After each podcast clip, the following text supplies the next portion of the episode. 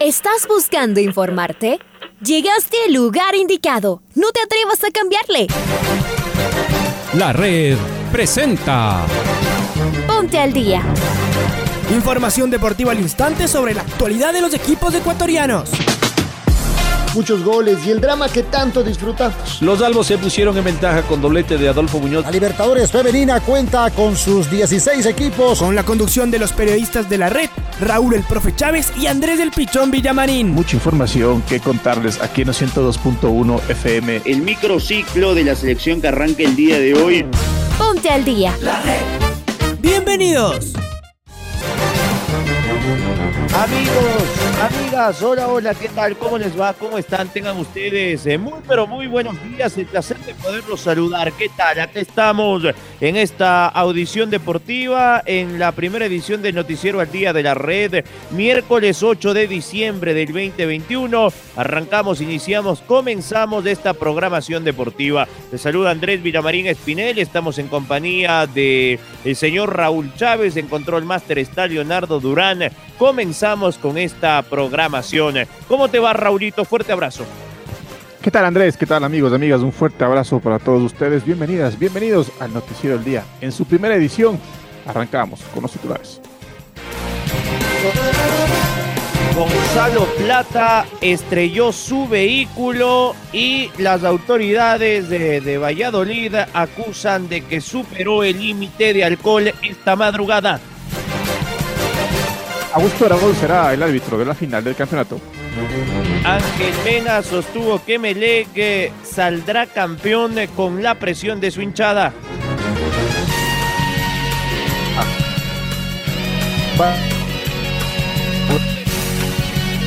Barcelona tendría dos nuevos fichajes para el próximo año. Aucas piensa en el retorno de Lucho Romero. La vuelta ciclística arranca el día de hoy a la República del Ecuador. Atlético de Madrid clasificó en la Champions. El Barça se juega su permanencia en la UEFA Champions League esta tarde frente al Bayern Múnich en Alemania. Señores y señoras, es momento de escuchar el editorial del día en la voz de Alfonso Lazo Ayala. Primeros Juegos Panamericanos Junior para menores de 23 años se terminaron el domingo en Cali. De ninguna manera podíamos dejar de destacar una presentación fabulosa de la delegación ecuatoriana ante varias potencias del continente y superando a otros tantos vecinos de la región. Terminamos en séptimo lugar solo por detrás de los países que por infraestructura, por historia, organización y o por población nos han superado normalmente. Pero nos ubicamos delante de Chile, de Perú y de la hasta hace poco poderosa Venezuela. Por supuesto, también del resto de países centroamericanos y del Caribe. La delegación ecuatoriana consiguió 15 medallas de oro, que además son pasaporte directo a los Panamericanos absolutos de Chile 2023. Y más, el equipo ecuatoriano de atletismo estuvo peleando hasta las últimas pruebas el liderato de la especialidad. Al final, la poderosa Brasil, y normalmente más numerosa, se impuso con 10 medallas de oro, dejando a Cuba en segundo lugar con nueve de oro, al igual que nosotros, pero con cuatro platas más que Ecuador. Debemos mencionar a nuestros medallistas de oro, Anaí Suárez y Anderson Martínez, que sumaron dos cada uno, Marcos Herrera, David Hurtado, Glenda Morejón, la posta 4 por 400 compuesta por Alan Minda, Anderson Martínez, Catriel Angulo y Steven Salas, Yusei Angulo y Dainer Pacho. Habrá que memorizar estos nombres. Luego en otras disciplinas obtuvimos oro con Brian Garboa en judo, Iván Escudero y Bella Paredes en pesas, Lucía Yepes en lucha, Andrés Torres en pentatlón moderno y el relevo mixto de triatlón compuesto por César Criollo, Gabriel Terán, Nancy Lojano y Paula Vega. Todos están clasificados para Chile 2023 en el inicio del ciclo olímpico. También sumamos además 14 medallas de plata y 24 de bronce para un total de 53 preseas. Fantástico.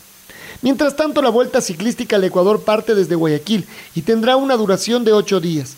Notable esfuerzo, muchos recursos y una organización que espera estar al nivel de un deporte que tuvo un año 2021 de ensueño. La red acompañará cada detalle de la vuelta con un periodista que se desplazará junto a la caravana de ciclistas del 8 al 15 de diciembre. Tendremos informes a lo largo del día. Gran cierre de año.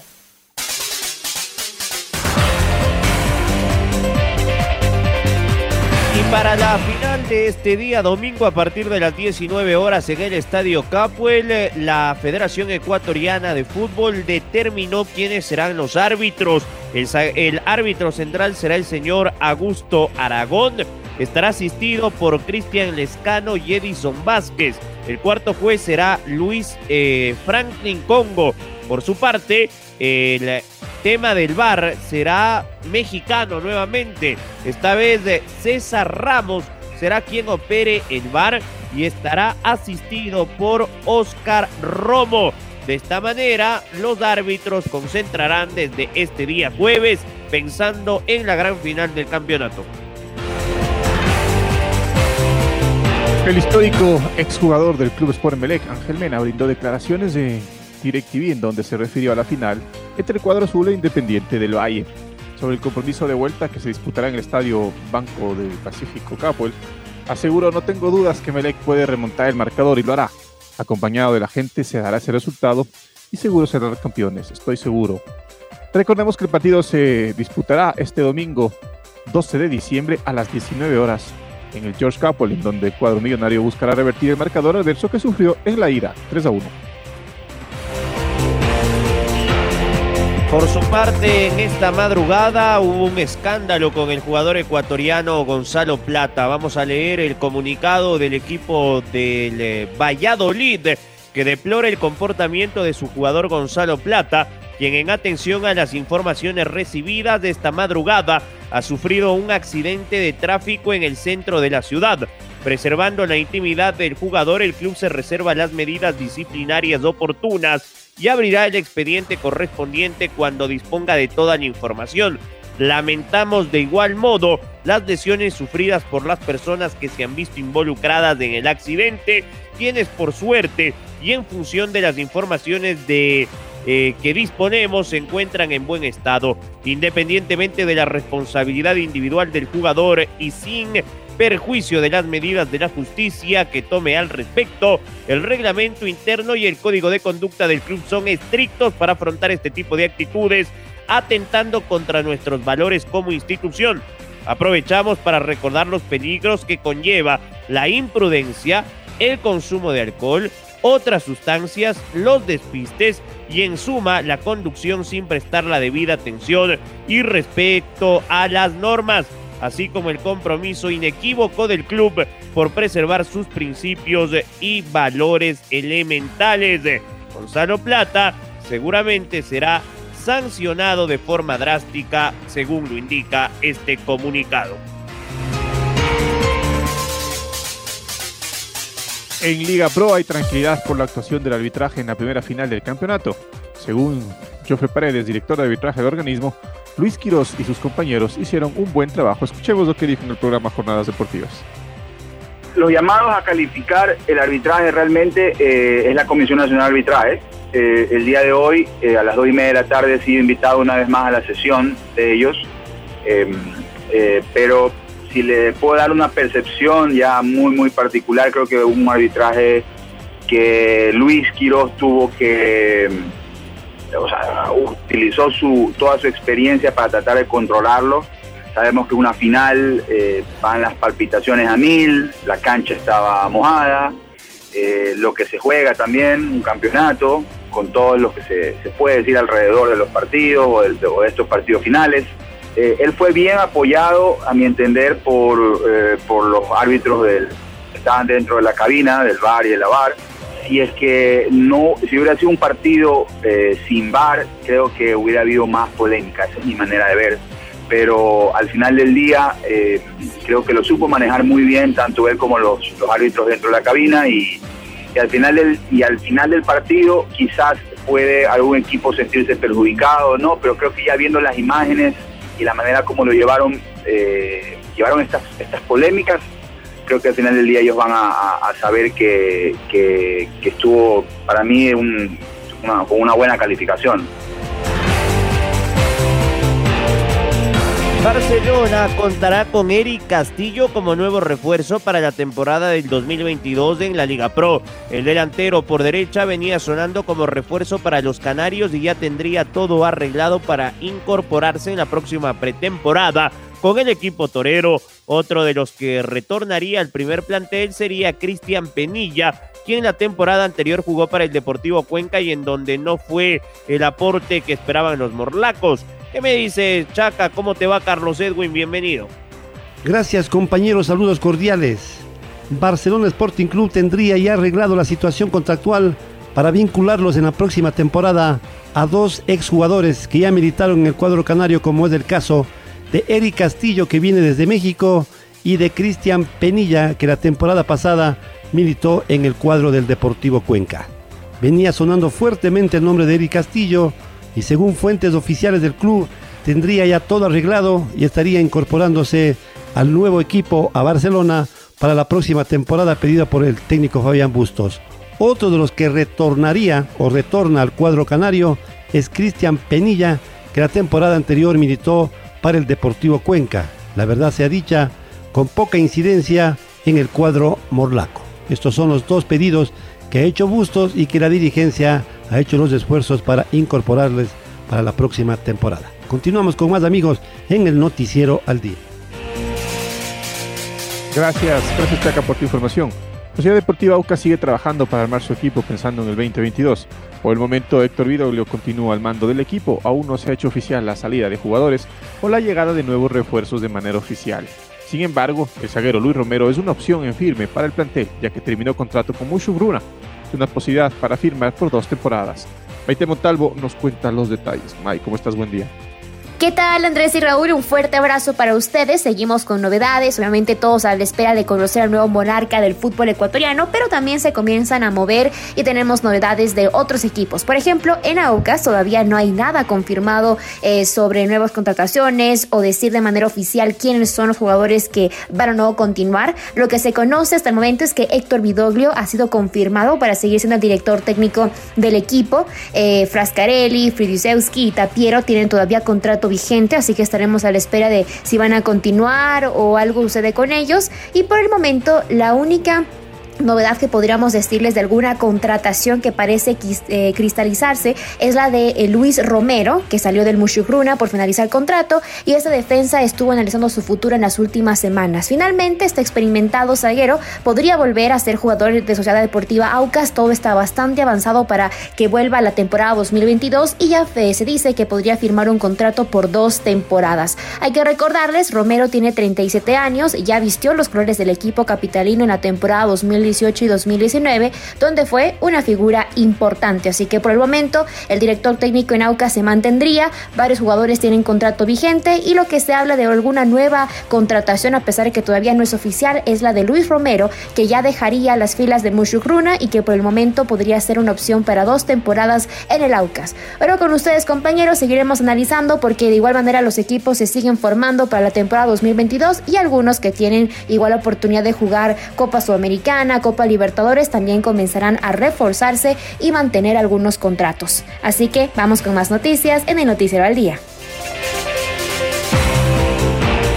Antes de meternos con la vuelta ciclística, vamos a dar un resumen de lo que aconteció en la jornada de Champions, ¿ah? porque el día de ayer se llevó a efecto la última fecha en cuatro grupos y el día de hoy se cierra la zona de grupos también en las diferentes canchas de Europa.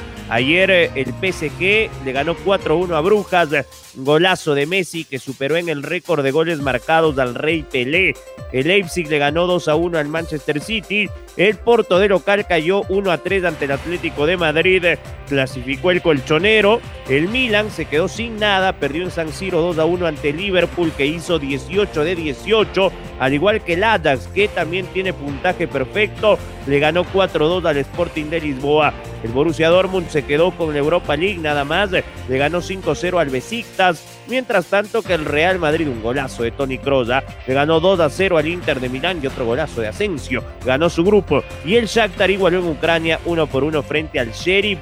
Por su parte, hoy a las 12.45 Juventus frente al Malmo, el Zenit frente al Chelsea, el Bayern Múnich hoy a puerta cerrada por el tema de la pandemia nuevamente en Alemania. Otra vez las restricciones llegaron al eh, territorio bávaro. Recibe al Barcelona que si no gana o no empata, dependerá de lo que pase con el Benfica, se quedará fuera de la Champions. ¿ah? El Benfica juega de local en Portugal ante el Dinamo de Kiev. Durísimo lo que tendrá el Barça esta tarde. El United a las 15 horas juega frente al Young Boys.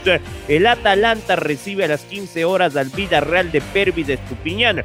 Por su parte, Salzburgo-Sevilla y Wolfsburgo frente al Lille son los partidos para esta jornada de día miércoles.